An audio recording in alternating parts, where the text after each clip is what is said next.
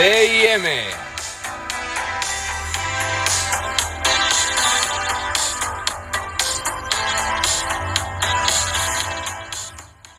Hola, ¿cómo están? Bienvenidos a CIM, Cine y Música, nuestro podcast de entretenimiento, de cotorreo y de, de, experimentar cosas nuevas y de conocer las nuevas novedades sobre el arte que nos gusta, que es el cine y la música. Hoy toca hablar de conceptos, eh, de nuevos métodos, herramientas y sobre todo lanzamientos en los ámbitos antes mencionados. Como siempre, nos gusta empezar conociendo nuestro tema y empapándonos de este mismo.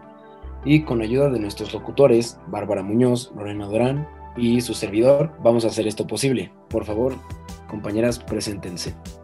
Gracias, es un gusto. Muchas gracias por la invitación. Hola, yo soy Lorena. Igualmente, gracias por la invitación. Ok, muchas gracias. Pues este será el equipo de hoy y estaremos platicando y debatiendo también. Y si tú que estás escuchando esto demuestras tu propia opinión, este, tienes tu propio criterio nos quieres criticar todo lo que estamos diciendo, pues qué mejor. Durante este episodio hablaremos sobre qué es la música, las nuevas noticias musicales del momento, chismecito, ¿por qué no? Y las nuevas técnicas del cine también. Para comenzar, vamos a cuestionar, porque pues todo buen experto comenzó haciéndose una pregunta, y la nuestra es, ¿qué es el cine? Y para esto vamos a pasar con nuestra compañera Barbie. Hola, buenos días, eh, un gusto a todos. Eh, hoy les contaré, bueno, qué es el cine, que es lo importante. Eh, el cine es un arte que se encarga de transmitir de forma muy, muy rápida varios fotogramas para dar una sensación de movimiento. Es una técnica que trata de captar y transmitir varios sentimientos, da mucho ambiente, que eso te ayudará para sentirte parte de algo. Expresa varias intenciones, pensamientos, ideas, puntos de vista y pues en general muchas cosas. Eh, por ejemplo, ¿no les ha pasado que a través de varias imágenes eh, viajan a mundos que no han conocido? Por ejemplo, están viendo una película, Harry Potter. No se sienten parte de la escuela o que son los que hacen ustedes magia y que ustedes están pasando por todo ese, ese problema. Bueno, esa es una función muy importante del cine. Por ejemplo, sí, Lore, ¿tú cuando ves una película qué sientes? Pues depende de la película. Por ejemplo, no sé, una de terror te mantiene así en un ambiente de tensión o una de drama. A muchos nos han hecho llorarle, o sea, a estar ahí chillando cinco horas. Sí, sí, sí. Yo creo que yo creo que también depende de la personalidad de cada quien, ¿no? Porque claramente existen personas más frías que otras, pero por ejemplo, si estás con tu novia y ves, yo que sé, la película de Hachi, igual y te agarra muchísimo el sentimiento, pero también puedes estar viendo con tu pareja Star Wars y tampoco te va a crear la emoción que si la ves con tus amigos, si es que te gusta, ¿me entienden? Sí, sí, sí, exacto. Aparte, yo, por ejemplo, yo cada vez que veo una película siempre termino llorando O sea, y siempre mi familia me ve feo porque ellos no lloran, son diferentes a mí, pero siempre a mí me pasa. Ay, sí, me pasó una vez cuando. ¿Se acuerdan de la película, la de Un monstruo viene a verme? No sé si la hayan visto.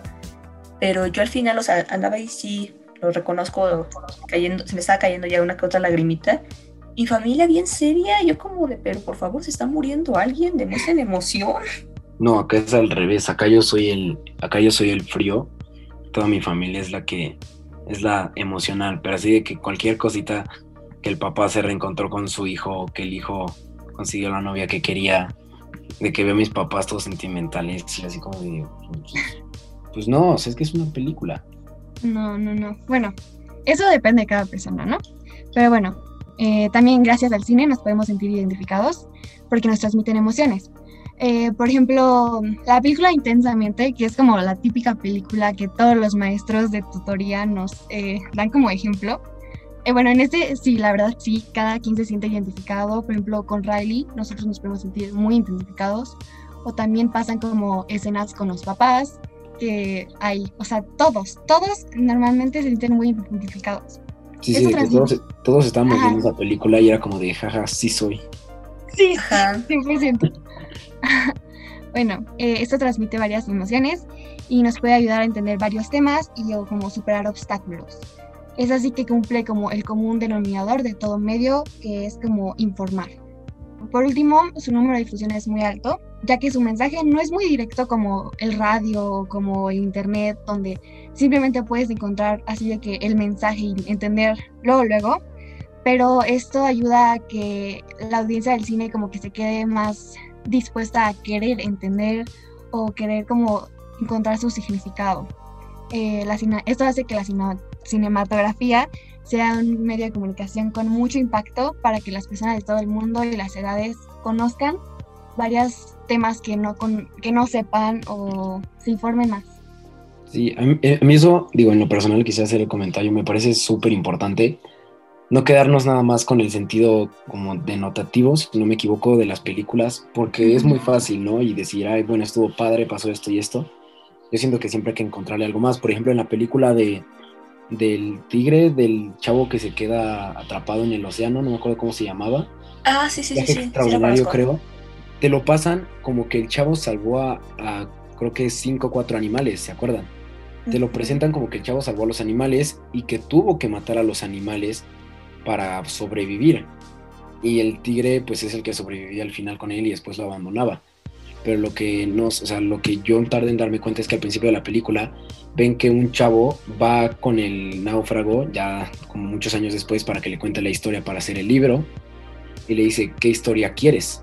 ¿La verdadera o, la otra? ¿no? Como la, como la comercial. Entonces en la película te pasan con la comercial, lo que no saben y a mí me perturba un poco es que en realidad los animales eran su familia. Sí.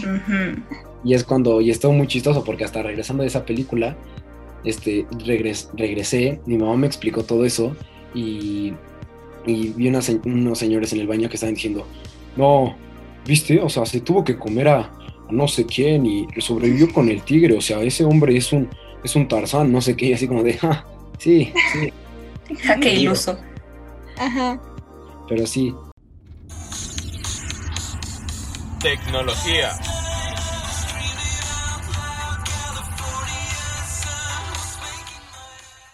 Pero bueno, yo ahora yo creo que nos debemos de preguntar que, cómo hacen todo esto. está bien que nos causen estos sentimientos, que nos hagan sentir esto, que nos hagan pensar lo otro, pero yo, bueno, en lo personal me pregunto qué herramientas usan y porque todos sabemos lo mucho que ha avanzado la tecnología, así que debe de haber nuevos métodos y sorprendentes inventos.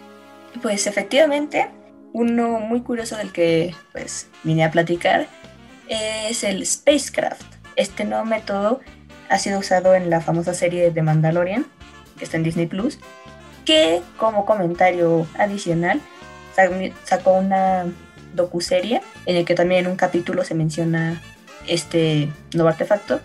Y en general menciona cómo se creó la serie, o sea, trabajo de los actores, maquillaje y cosas por el estilo. Se las recomiendo. Y también este es el Spacecraft, usado en el live action del Rey León.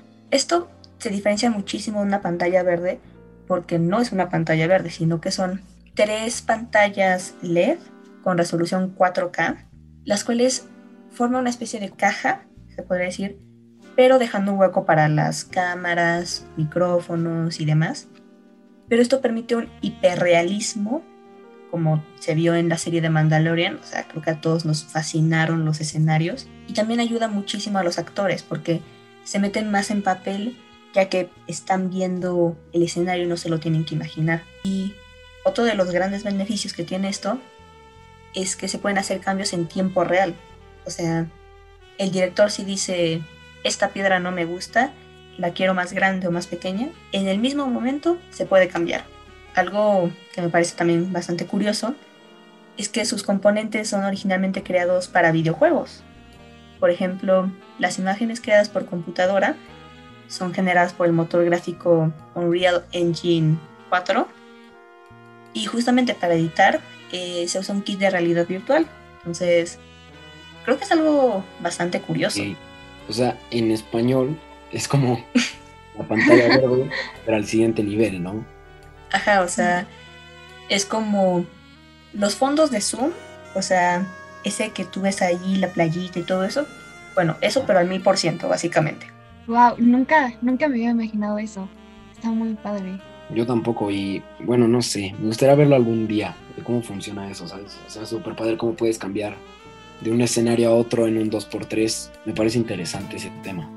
Es bastante impresionante en persona. Eh, bueno, obviamente realizando esta investigación, vi uno que otro video y realmente impresiona porque, o sea, no son no es como tomar una foto la pantalla de tu computadora que se ve todo pixeleado y todo horrible, sino que es como ver una película en el cine. Si me explico, o sea, que lo ves así con toda la definición posible. Y realmente hasta tú sientes que estás ahí, entonces, entonces en persona ha de ser una maravilla, eso sí. Supongo que esto se usa más en películas animadas que en otra cosa, ¿no? Eh, no, esto se usa en, en como dice, películas live action o series live action. De hecho, ahora que sacaste eso de las animaciones, no sé si hayan escuchado sobre la teoría del valle inquietante. Bueno, hipótesis del valle inquietante. No, yo no. No, la verdad no. Pues es una teoría, no es muy conocida. De hecho, la escuché hace no mucho, pero me parece muy interesante. Porque, por ejemplo, en la película de Soul tiene una animación impresionante, es poco. O sea, el uso de las luces, las texturas y todo, realmente podría parecer una película real. Pero nunca se han preguntado por qué si Disney y Pixar tienen, o sea, tienen la capacidad de hacer películas animadas tan realistas, ¿por qué las personas, los personajes humanos son tan caricaturescos? Pues... Siempre me he preguntado eso, sí, la verdad, sí. Pues no sé, lo primero a mí que se me viene a la mente es que pues al final es como pues caricatura, ¿no? Es como rasgos todos agrandados, exagerar los rasgos y todo eso, ¿no? O, no sé, o por qué. Em, sí, pero ¿se acuerdan de la película El Expreso Polar? Ah, sí. ¿No se sintieron raros al verlo? O sea, como que se sentían medio incómodos a pesar de que la película es súper bonita. Sí, era muy realista, ¿no? Como que sí. sí Aquí es donde entra la teoría del valle inquietante. Esa teoría dice que como humanos empatizamos más cuando un objeto cualquiera tiene una cara, o sea, tiene dos ojos y una boquita, como los dibujos kawaii o de libros que tienen ojos y todo eso. Pero podemos aceptar esto hasta cierto límite. Cuando vemos algo tan realista, pero que al mismo tiempo sabemos que no lo es, o sea, bueno, más bien, más que realista, algo humano, como en el expreso polar, que pues los personajes eran humanos, o sea, tenían proporciones humanas y todo, pero como que algo no cuadrado, o sea, por eso no se puede, no se pueden hacer películas animadas con personajes tan tan asemejados a lo humano porque el cerebro choca, el cerebro dice no lo acepto, o sea, es un robot, esto no es humano, pero parece un humano, entonces entra ahí como un, algo. Un ejemplo que se me ocurre aquí es como creo que todos aquí hemos visto Narnia, ¿no? Bueno, no sé si les, bueno, no sé, igual a mí, a mí sí me pasaba como que veías todos los animales y ahora esta criatura y ahora esto. Y era como de, mm, no sé, como que te causaba esto de, no sé si está ahí o no. O sea, me causó una sensación muy rara, porque en realidad como que sí parecía un, un ser de otro mundo claramente por su forma, pero a la vez se veía real. No sé si me entiendo como lo que estás diciendo, como que sí me, hacía chocar, me hacía chocar estos dos mundos de entre la ficción y la realidad. Sí, sí, sí. sí, de hecho esta teoría también se aplica bastante en los robots con todo ese tema de la inteligencia artificial, que eso quizás lo tocamos en otro episodio. Sí, vamos, necesitaríamos otro. Sí. Pero pues por ahora yo creo que es hora de pasar a nuestro siguiente tema, nuestro siguiente debate, que es hablar sobre música.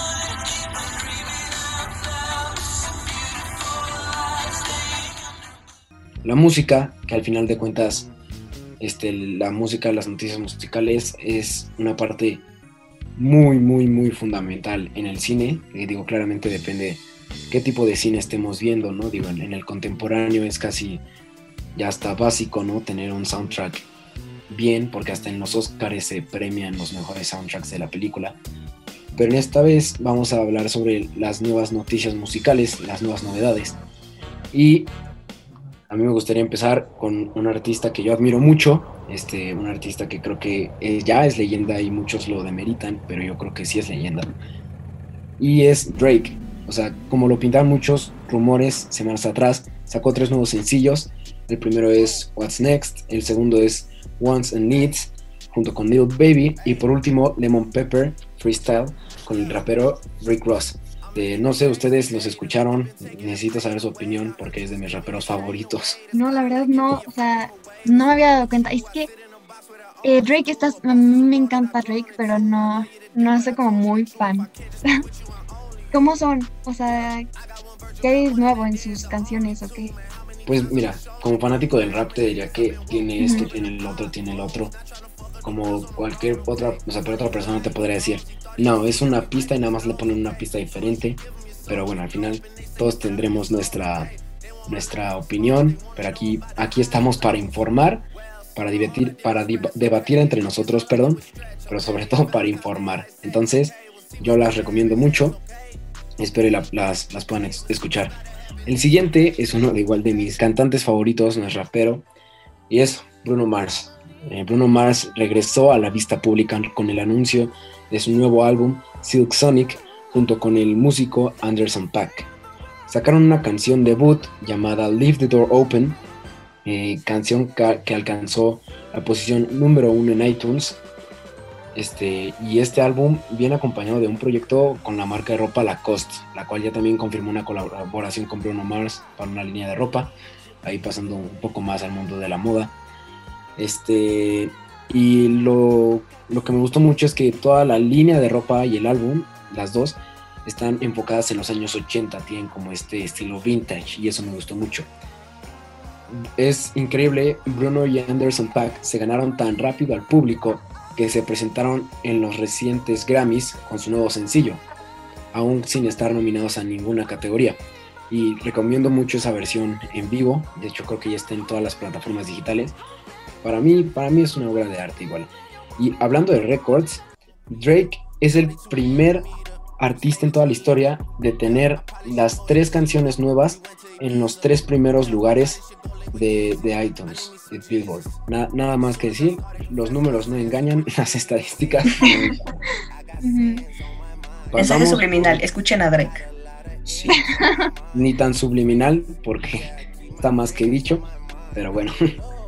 Pasamos a otro porque los, los rojiblancos la están rompiendo a full. Pasamos con otro artista canadiense aparte de Drake, que es el mismísimo Justin Bieber uno de los artistas más criticados, o el tal el más criticado en la historia, ¿no? no, no necesita introducción, pues todos sabemos qué pasa con Justin Bieber, qué pasó y todo. Pero anunció el lanzamiento de un nuevo álbum, eh, el 19 de marzo lo anunció y lo, lo sacó recientemente. Su álbum se llama Justice. El último que sacó fue Changes hace un año. Y este álbum tiene colaboración con The Kid Laroi, este chavo, digo, chavo, nosotros también tenemos su edad, ¿no? Pero este mm. chavo de 17 años y Chance the Rapper, este, y es un álbum que ha llegado a ser número uno en 95 países, que también recomiendo mucho. Pasando al mundo latino, el artista Z Tangana está rompiendo esquemas con su nuevo álbum El Madrileño. Este salió apenas el 26 de febrero y se pueden ver colaboraciones con todo tipo, con Gypsy Kings, puedes ver música alternativa, reggaetón y hasta trap o rap. Y hasta regional mexicano le metió por ahí, la verdad lo recomiendo muchísimo. Nuestra siguiente artista es nada más y nada menos que Selena Gómez, que también está en los focos de todo el mundo con su nuevo proyecto, Revelación, que tiene de especial este nuevo disco, pues nada más y nada menos que es en español, su primer proyecto en el idioma hispano Dentro de este hay colaboraciones con artistas del género urbano como lo son Mike Towers y Raúl Alejandro, que son candidatos a la batuta de este género. Y cabe mencionar su colaboración con el artista DJ Snake. La verdad, es un, es un álbum diferente, pero que me gustó mucho. Se especula que este año la artista neoyorquina Lana del Rey está preparando un nuevo álbum y libro. Y no se tenía más información porque ya sacó un nuevo EP, si no mal recuerdo. el chiste es que sacó nueva música y como siempre esta artista tiene muchísimo que dar. Pasamos con, para mí, una de las mejores artistas de las últimas décadas, Rihanna ha estado prácticamente sin nuevos lanzamientos desde 2016, aunque 2021 apunta a ser el año de regreso de la cantante. Ella misma ha confirmado que sí está trabajando en algo y que el disco tendrá influencia reggae. No sé qué esperar a esto al respecto. ¿A ustedes les gusta Rihanna? Me encanta, sí. Todo aspecto me encanta Rihanna. pues va, pues va. Para terminar con broche de oro, tenemos un proyecto que no tiene título aún ni fecha por confirmar. Lo que sí tiene es la atención de todos los fans y es de Adele. En una entrevista en, programa, en el programa Saturday Night, la intérprete de Hello confirmó que el álbum no estaba acabado todavía. Estas son las últimas y más relevantes noticias de los últimos días, pero puedo decir que más de uno de nosotros está muy emocionado por escuchar algo, ya sea en las plataformas, y están siendo la confirmación de más proyectos de estos artistas. Dicho lo cual, con esto terminamos el episodio de hoy. Muchas gracias Barbie y Lore, en serio, por haber estado aquí. Gracias a todos los que están escuchando este podcast por haberlo escuchado. Y nos da mucho orgullo poder, este, poder decir que este ha sido nuestro primer episodio de CIM. Nada, un gusto realmente. Ha sido bastante entretenido estar aquí platicando. Muchas gracias en serio por la invitación. No, gracias a ustedes. Nos veremos en el próximo episodio de CIM, el cual será el miércoles igual a las 11:40 am, donde platicaremos sobre nuevos temas, nuevos temas que seguramente les interesan mucho. Hablaremos con un invitado especial sobre su nueva película, así que espérenlo con ansias y nos vemos a la próxima.